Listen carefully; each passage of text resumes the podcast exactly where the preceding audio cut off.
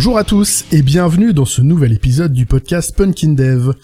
Aujourd'hui, je reçois, comme une fois j'ai pu le faire l'année dernière, Estelle Landry. Bonjour Estelle, comment vas-tu? Bonjour à toi, bah, ça va super. Je suis très heureuse de te retrouver euh, une nouvelle fois euh, sur ce beau podcast. Eh ben, le plaisir est partagé. Est-ce que tu te représenterais pas rapidement pour euh, les personnes qui n'ont pas écouté le dernier épisode où tu étais là? Volontiers, donc je m'appelle Estelle Landry, euh, je suis product owner euh, chez Pix, donc une start-up d'État dans le domaine du numérique. Avant j'étais une ancienne dev et j'ai découvert ma passion pour le besoin utilisateur, pour l'expérience utilisateur entre autres. Et j'ai aussi entre autres une passion entre guillemets, c'est que j'essaie de beaucoup participer à l'associatif de la tech donc je suis co-organisatrice de Sonitech. Je fais partie aussi euh, de plusieurs comités de sélection des talks euh, dont Devox et euh, j'ai été aussi co-organisatrice de Meetup. Et speakers, bien sûr, bien sûr, speakers sur certains sujets UX. c'est justement pour ça que je t'ai proposé de passer dans le podcast aujourd'hui. c'est pour venir nous parler de ton activité au sein de l'orga de plusieurs conférences en France et en particulier sur la partie CFP, euh, c'est un sujet qui est compliqué. Il y a plein de gens qui proposent des sujets pour aller au conf. Des fois, ils sont refusés. Des fois, on sait pas pourquoi. Et quand on est juste bah, dev ou profil tech et qu'on propose des sujets, on a, je pense qu'on a aucune idée de ce qui se passe derrière. Et j'aurais beaucoup aimé que tu nous expliques ça et que tu, bah, tu puisses nous faire profiter de ton expérience euh, justement à, la, à la rédaction, j'allais dire, euh, de deux confs qui n'ont pas du tout le même volume et j'imagine pas le même euh, mode de fonctionnement pour pour gérer tout ça. Alors pas du tout. En effet, tu, je, je fais partie du coup depuis maintenant 3-4 ans. Euh, on a créé avec des collègues Sonitech et c'est une petite conférence. Donc allez, au début, on a commencé avec 300 personnes au total en participant sur deux de, jours et c'est vrai que euh, on est assez généraliste donc euh, tech, UX, craft, euh, plus ou moins produit un peu, etc. Et donc j'ai participé du coup sur deux années au CFP, là ça va être la troisième année, et en parallèle j'ai été invitée cette année à participer au CFP de Devox, donc la grosse conférence parisienne que vous connaissez déjà. Et je sais pas par quoi exactement commencer. Donc est-ce que je décris un petit peu les, typologies, les modes de, ce comité? Euh, et eh ben comme tu veux, c'est euh, c'est à toi de nous raconter comment ça fonctionne, puisque moi je sais pas du tout comment ça marche et je pense que la plupart des gens non plus, donc euh, bah alors je... Rentre, raconte-nous une histoire. Ça marche. Bah, je vais vous raconter moi mon premier CFP, c'est-à-dire la première fois à Sonitech où on a lancé euh, bah, le comité de sélection euh, sur euh, la première année de la conférence. Donc on était un peu perdus, même si on avait tous été speakers, ou tous participé à des conférences. On est passé par euh, donc si vous êtes speaker, vous devez connaître l'outil Conferencehall, qui est un super outil développé par une euh, Benjamin Petetto de Zenica surtout, euh, mais qui est open source et qui permet en tant que euh, de récupérer des talks qui ont à peu près le même format, donc titre, abstract, un commentaire en interne pour les organisateurs, et le détail un petit peu la, bio de, chaque speaker. Donc moi, si tu veux, quand j'étais parachutée dans ce contexte-là de, CFP, euh, je savais pas trop comment faire, comment mettre une note. Ça paraissait un peu compliqué de résumer tout un travail, toute une conférence en une note. En l'occurrence, sur conférence sol, c'est une, note sur 5. Avec la possibilité de ne pas donner son choix et la possibilité de ne surtout pas retenir ce talk. Le veto, par exemple. Ok. Donc si tu veux, à ce moment-là, dans le comité de sélection Sonitech, notre but c'était de prendre euh, des gens de la région, des, speakers euh, pas forcément reconnus pour faire euh, un peu rayonner la tech montpelliéraine, mais aussi prendre des gens d'ailleurs et essayer de faire une conférence intéressante, autant pour les montpelliérains que les gens qui faisaient des déplacements sur Montpellier. Donc notre but il était de faire, comme je le disais, du généraliste, un peu pour tout le monde, et de faire venir un petit peu la tech régionale et aussi euh, française.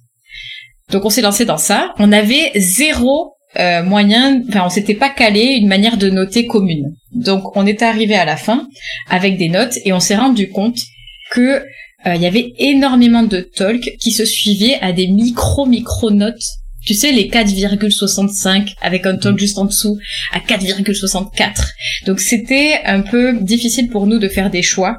Et je t'avoue que là, ben, on a commencé à essayer de euh, de faire un choix par format, c'est-à-dire qu'on a repris nos slots, on s'est dit ok, on a X nombre pour des conférences, X nombre d'ateliers, X nombre pour des quickies, donc des formes courts, et on a essayé de voir les notes les plus importantes qu'on avait mis tous, donc le comité de sélection étant et des gens euh, tech et des gens non tech un peu comme moi.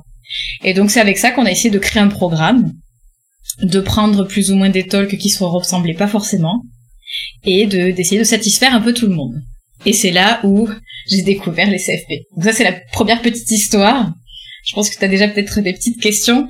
Mais en tout cas, sachez que on a passé au départ, je crois que j'ai dû passer une vingtaine d'heures à revoir au moins 500 propositions.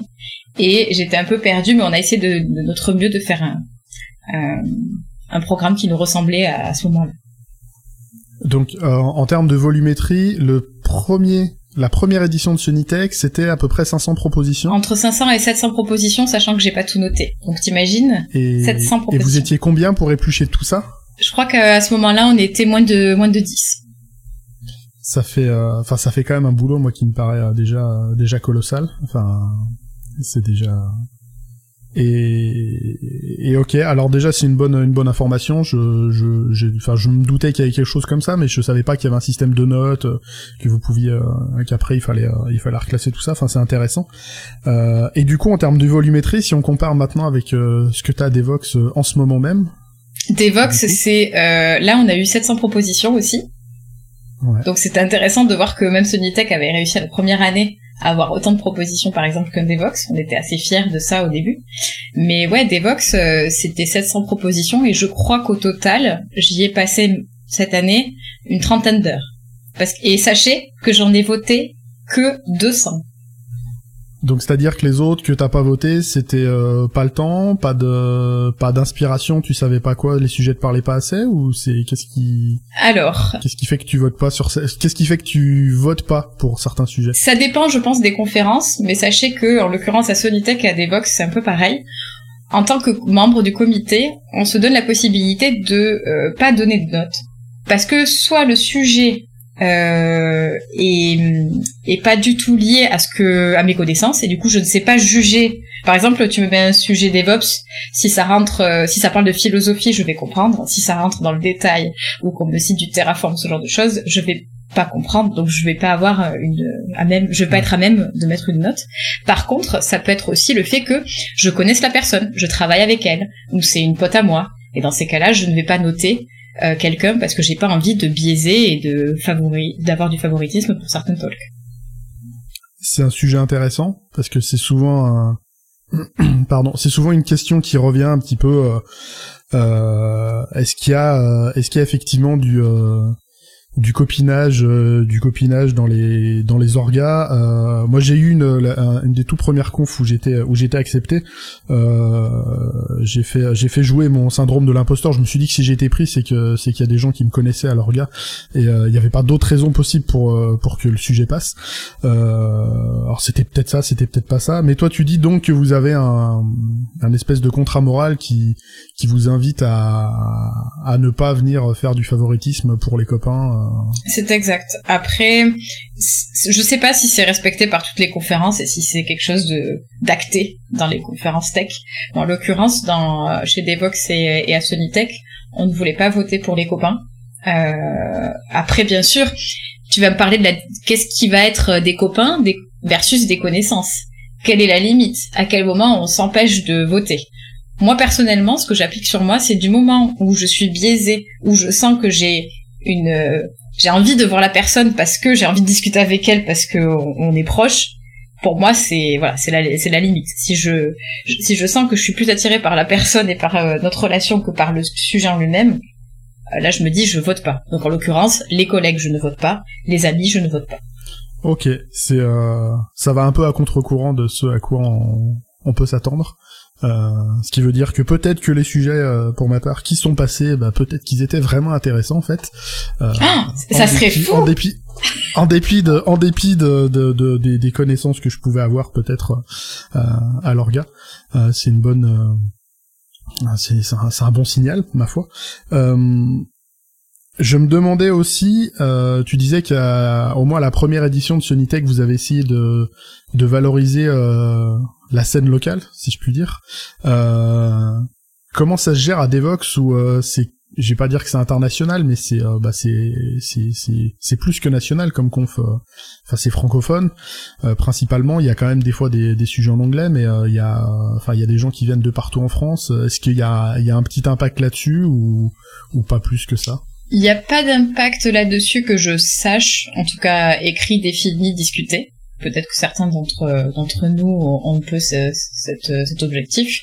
Par contre, ce que je peux dire, c'est que lorsqu'on remarque qu'il y a beaucoup de conférences euh, par une même société, là je sors un peu du critère euh, local, mais c'est un peu lié, quand on voit qu'il y a beaucoup de talks d'une même société, alors là on fait peut-être plus attention. Par exemple, euh, je citerai pas de nom, mais à Devox, on a remarqué qu'il y avait euh, une société qui avait postulé au total euh, une vingtaine, 25 talks, je crois à peu près, par des personnes différentes. Parce que, je sais pas si vous le savez ça aussi, on, interdit une personne de postuler plus de trois talks parce que sinon ça serait déloyal par rapport à d'autres qu'elle postule au moins 150 talks différents de sujets complètement différents. Donc on a cette limitation. Mais pour revenir à mon, premier mon, premier élément, si on voit en tant que comité qu'il y a une société qui a proposé énormément de talks, on va aller créer une discussion pour savoir ok, on est perdu concernant le, comité. Euh, qu'est-ce que vous voulez faire? Qu'est-ce que vous aviez envie de faire? C'était quoi votre sujet préféré, vos sujets préférés? De quoi vous avez envie de parler? Est-ce qu'on peut vous aider à retravailler ça? Parce que forcément, on n'a pas envie le jour J d'avoir une représentation d'une société plutôt qu'une autre. On a envie de laisser parler tout le monde, que ce soit une personne qui vienne d'une petite boîte ou d'un grand GAFAM. Tu parles des sociétés qui qui des fois vont essayer de truster euh, pas mal de places justement de, de, pour avoir plus de conférenciers euh, sur scène que les autres. Euh, il y en a qui des fois peuvent arguer qu'il y a, il un espèce de biais parce que euh, parce que bah, ces sociétés-là, des fois, elles sont sponsors et elles financent euh, en partie la boîte euh, et que du coup, pour certaines personnes, peut-être, pour certains points de vue, vous pourriez perdre un peu votre votre liberté éditoriale du fait du sponsoring.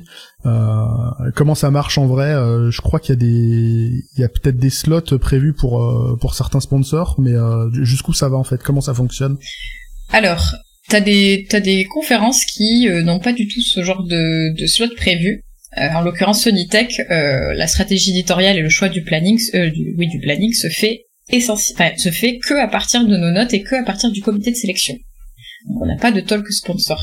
Par contre, en effet, sur d'autres conférences, en fonction, je crois, de la typologie et du montant que tu as mis, je pense, en tant que sponsor, tu as droit en effet à une, euh, une place, un talk euh, pris. Euh, par contre, quand c'est le cas, on va souvent venir accompagner les sponsors pour bah, leur montrer la ré si elles ne connaissent pas la conférence, pour montrer la réalité de ce que c'est, des sujets abordés et de ce qui pourrait être intéressant. Mais je crois que si je si je ne vais pas donner de bêtises pour Devox, en effet, c'est que quelques sponsors Platinum Platinum qui ont le droit à ce, à ce, à ce type de validation de talk. Alors pour ceux qui s'étonneraient euh, de ce fonctionnement-là, euh, il faut rappeler qu'une conf, ça coûte cher, ça coûte très cher, c'est organisé euh, globalement ou même exclusivement par des personnes qui sont bénévoles sur ces organisations, sauf que dans les faits, bah ça coûte cher. Il y a des locaux qui sont pas gratuits, il y a des repas, il y a tout un tas de tout un tas de frais et il y a besoin, euh, si on veut pas avoir des entrées qui coûtent euh, qui coûtent un œil, il y a besoin de sponsors qui cofinancent qui cofinancent l'événement. je pense pas qu'on puisse se passer sponsor aujourd'hui pour pour une conf. Enfin, ça me paraît difficile sans mettre sans mettre des entrées à des tarifs absolument prohibitifs. Euh, ça c'était pour la parenthèse sponsoring. Enfin, je arrête-moi si je dis une bêtise. Non, justement, j'ai même envie de, de, de, compléter et de venir un peu euh, rajouter. Euh, en effet, on est tous bénévoles. Faut savoir que normalement le prix du billet, je crois qu'on est beaucoup de conférences à faire ça, ne couvre que la nourriture mangée le jour J, et le reste est payé par les sponsors. Donc il il faut imaginer que tout l'argent que l'on a, c'est-à-dire le lieu, le fait de, permettre de payer les déplacements pour les speakers, euh, tout ça, c'est pris en place, enfin pris en compte par les sponsors. En tout cas, c'est comme ça qu'on calcule la Solitech. Et sans eux, en effet, on pourrait pas faire de conférences. Et sachez que il n'y a pas que euh, là j'ai pris l'exemple de Devox mais je sais qu'en France il y a énormément de conférences qui font ça c'est pas euh, c'est pas c'est pas lié au nom d'Evox, c'est vraiment lié à, à la stratégie, au sponsoring et, et je pense aussi au, nombre de au nombre d'argent que peut manipuler euh, une association ou en tout cas une organisation qui, qui fait des conférences. Maintenant, je voulais te poser la question. Euh, on a expliqué un peu comment ça marche. Euh, euh, si dans toutes les personnes qui nous écoutent, il y a des gens qui veulent proposer des sujets, euh, alors euh, là au moment où on enregistre l'épisode, le CFP de Devox est fermé, mais il y en a encore d'autres qui sont ouverts. je vais essayer de publier l'épisode rapidement pour que ça puisse profiter. le CFP de Sonitech est ouvert, le CFP de Mixit est encore ouvert, et il y en a encore d'autres. j'essaierai de les, j'essaierai de les retrouver d'ici là pour les mettre en description, mais il y en a encore d'autres qui sont ouverts.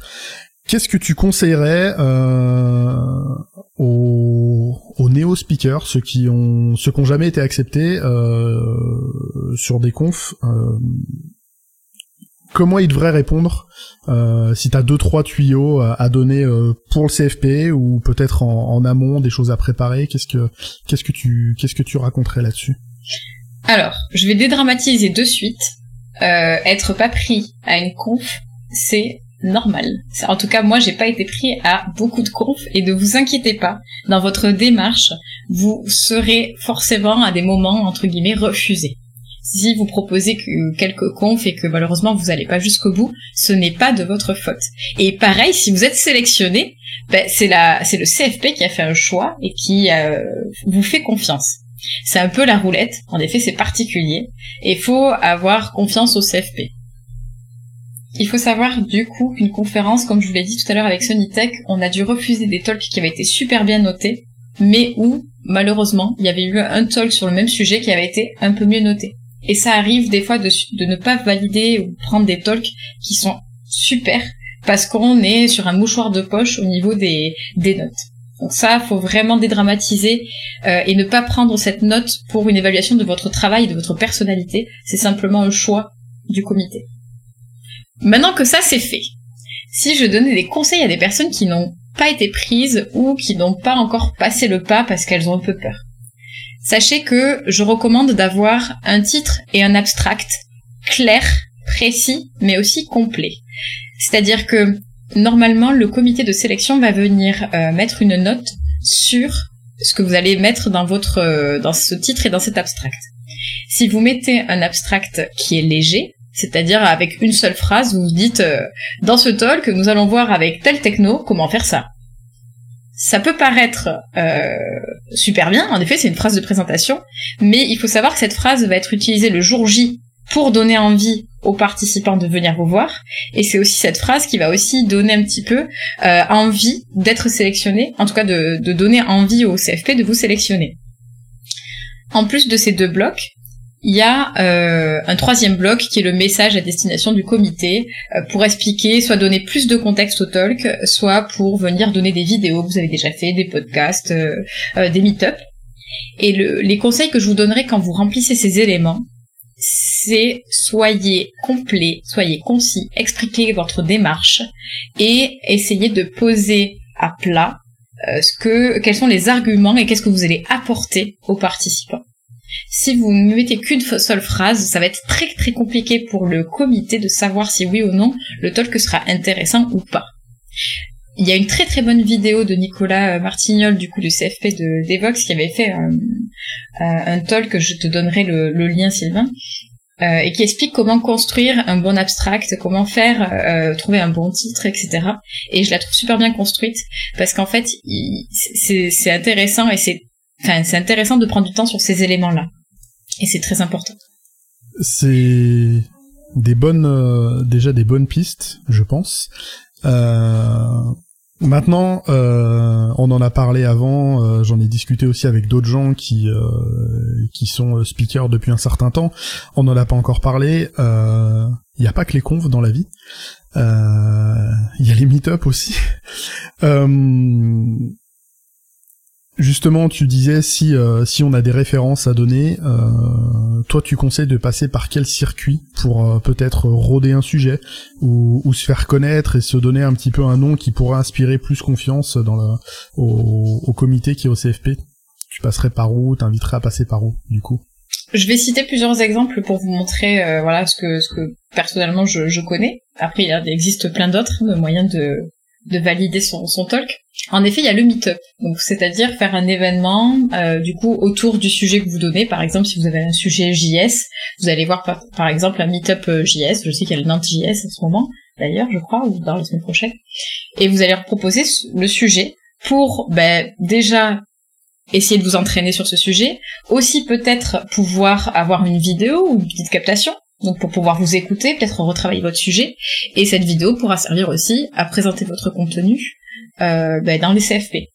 Si vous n'avez pas de meet-up ou si vous n'avez pas fait ça, c'est pas très grave. Il existe aussi des BBL, euh, des Brand Bad Lunch, euh, où vous pouvez donner votre talk dans une société le midi pour essayer de tester aussi.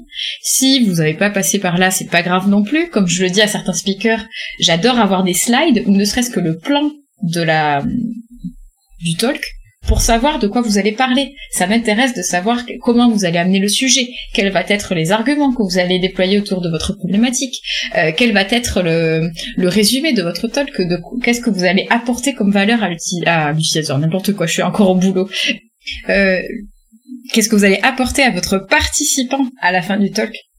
Et c'est des éléments que vous pouvez euh, donner via des plans, via des slides, via simplement un discours donc en effet, tu peux pas, tu peux commencer, enfin tu peux faire des meet-up, mais il faut pas se dire que oh là là pour être speaker il faut que j'ai forcément fait un meet-up. Le, le, moindre travail, le moindre document, le les moindres slides que vous avez fait, c'est super important de les mettre par défaut, comme ça ça va nous donner beaucoup plus d'éléments pour prendre euh, ben, le bon choix et d'avoir la bonne note, en tout cas ce qui nous correspond à être une bonne note. C'est des bons conseils. Euh, moi je vais insister sur la le fait de d'essayer d'aller au meet-up. Euh, alors avec le, le remote, le Covid, euh, tout ça, c'est un peu plus compliqué. Mais euh, personnellement, moi, je suis à l'orga du, du meet-up le Mug Lyon. Euh, c'est le Microsoft User Group. Euh, on fait pas que du Microsoft, on prend plein de sujets. Euh, la plupart des orgas, des meet-up locaux autour de votre ville, ils galèrent souvent à trouver des gens pour parler. Allez-y. J'ai envie de dire que c'est open bar. ça sera très rare qu'on vous refuse un sujet. alors effectivement, je vais pas y aller sur, je vais pas aller au, je vais pas aller au meet-up, au meet-up Java ou Scala pour présenter les dernières nouveautés de .NET. Ça ne marchera pas. Mais enfin voilà, chaque meet-up a à, ces ces créneaux qui vont bien. Euh, j'incite fortement à y aller. Euh, ça peut donner en plus sans dire de d'aider pour être accepté au CFP, mais c'est une expérience scénique à prendre en compte. Il euh, y en a qui savent le faire, mais je pense que faire un premier talk, le tout premier talk de sa vie à Devox devant, je sais pas, même 200 personnes, je pense que ça doit être un peu terrorisant. Euh, je te confirme. À moins qu'on soit très à l'aise naturellement, il euh, n'y a pas de souci.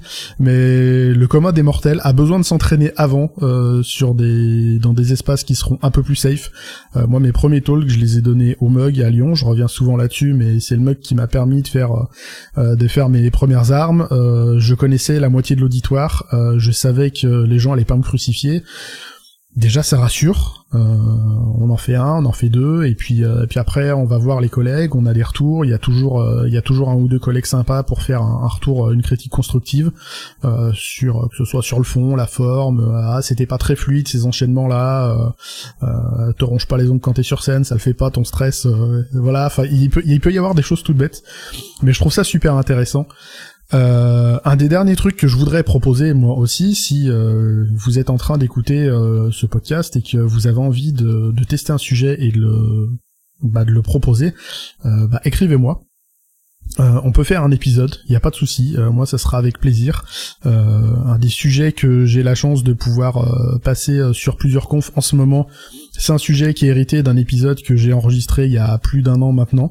Euh, je pense que d'avoir euh, dans les CFP pu dire euh, voilà le sujet, il a été bootstrappé en format 10 minutes sur le podcast, bah il a bien marché. maintenant, je peux l'étendre à quelque chose de plus gros. je pense que ça a énormément aidé à ce que ce sujet soit accepté. Et, et pour l'instant, voilà, je l'ai déjà fait deux trois fois. je le refais dans trois semaines au Snowcamp à Grenoble. Et, et j'espère que je pourrais le faire à d'autres confs d'ici la fin de l'année. Et puis si je peux pas, et eh bah tant pis, c'est pas grave. Euh, mais voilà, c'est un sujet qui fonctionne. J'ai pu le bootstrapper ici, donc si vous voulez le faire, il euh, n'y a pas de souci.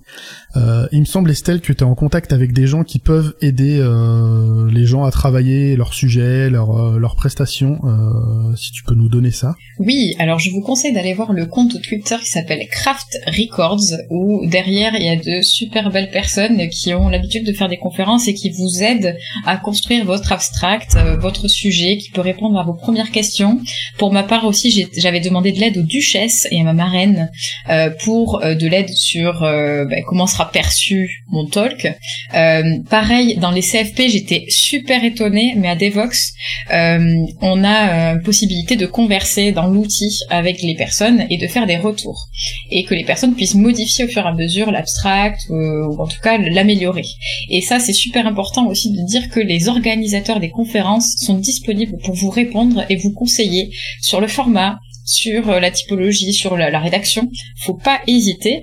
Euh, c'est aussi intéressant de le savoir et de poster peut-être un peu plus tôt dès que le CFPSO ouvre pour avoir des feedbacks constructifs du comité. C'est ce que j'allais dire. Il faut, il faut, il faut postuler assez tôt pour avoir le temps d'avoir des échanges. Moi, j'en ai eu un petit peu justement avec le CFP Devox euh, qui m'ont permis de, attention, il y a une typo euh, dans l'abstract. Enfin voilà, il y avait des, j'avais fait des erreurs de cop call, donc c'était, c'était cool de l'avoir fait tôt, d'avoir le temps de, de faire un petit aller-retour. c'était, c'était chouette. Personnellement aussi, je crois que j'ai je crois que j'ai dû aider euh, trois quatre personnes à écrire leur CFP à partir de à partir de, bah, de du comité. Donc c'est en plus de donner des notes en parallèle, j'ai des discussions Twitter en disant "Eh, ton CFP euh, ton ton pardon, ton abstract, tu veux pas euh, peut-être essayer de le tourner comme ceci, comme ce ça Est-ce que tu veux que je t'aide à le retravailler? Et ça prend aussi beaucoup de temps en plus et c'est du bénévolat encore une fois. mais il faut pas hésiter, les orgas sont là et préfèrent une discussion et venir vous accompagner. en tout cas, même si vous n'êtes pas pris aussi. Ça vaut le coup de peut-être euh, demander pourquoi. Est-ce que ça vient euh, du sujet Est-ce que ça vient du fait que ben, j'étais bien noté mais j'étais pas. Euh, il y avait un autre talk malheureusement qui a été pris. voilà, n'hésitez pas. La, discussion n'est pas fermée. En tout cas, côté orga, je, sais que nous, côté Sonitech et même côté Devox, Arnaud l'a très, souvent dit, on est là pour vous écouter, pour essayer de vous, aider à construire le talk, donc n'hésitez pas. Et eh ben, ce sont des bons conseils.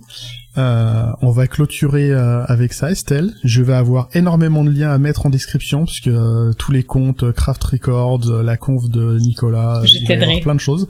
Donc on va faire le point juste après l'enregistrement pour pour recenser tout ça. T'avais un dernier truc à dire. Alors j'ai un dernier truc à dire. J'aimerais bien rebondir par rapport aux, derniers échanges qu'il y a eu sur sur Twitter, si je peux.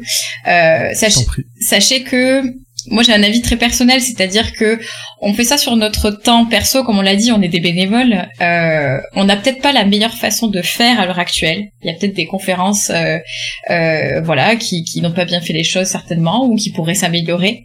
Euh, ce que je veux dire, c'est que on peut toujours s'améliorer et je pense qu'il y a des solutions qui pourraient être mises en place. Sachez qu'on y réfléchit. Euh, je pense euh, y a des très très bonnes solutions comme par exemple euh, ne pas forcément mettre la bio du speaker au départ, peut-être la, la, découvrir après la notation, anonymiser. Enfin peut-être que ça peut être des idées. je veux dire voilà que on va essayer d'améliorer les choses, je pense. On va en discuter entre nous. On va essayer de, de promouvoir peut-être d'autres manières de faire. Mais sachez en tout cas que c'est celle-ci qu'on fait parce que bah, c'est déjà ultra compliqué et qu'on a que ça sous la main et qu'on a très très peu d'outils qui nous permettent de faire ça. Donc sachez en tout cas qu'on est des, enfin, la plupart des gens que je connaisse qui font des CFP sont bienveillants et qu'on est là pour discuter avec vous. Et si vous avez des, des sujets ou des idées, euh, en tout cas, on est, on est ouvert. J'aime beaucoup cette démarche. Euh, s'il y a des critiques à faire, euh, elles peuvent être faites euh, si elles sont constructives, et encore mieux, si vous avez des choses à proposer, et ben Ah. proposez vos services. Oui. Euh, je pense que les, les comités seront ravis d'accueillir euh, des, des personnes qui ont du temps à passer euh, là-dessus.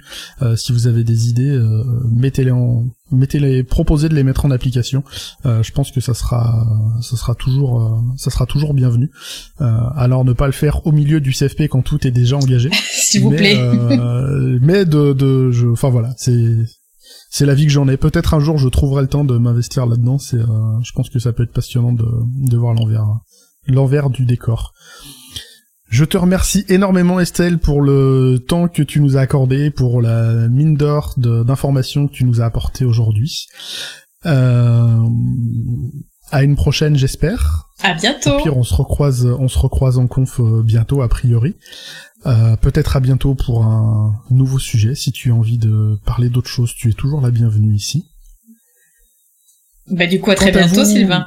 Pardon. Oui. Et bah à très bientôt. Euh, quant à vous, eh bien, il me reste à vous souhaiter une excellente fin de semaine. À la prochaine pour un nouvel épisode. Et d'ici là, geek est bien et codez bien.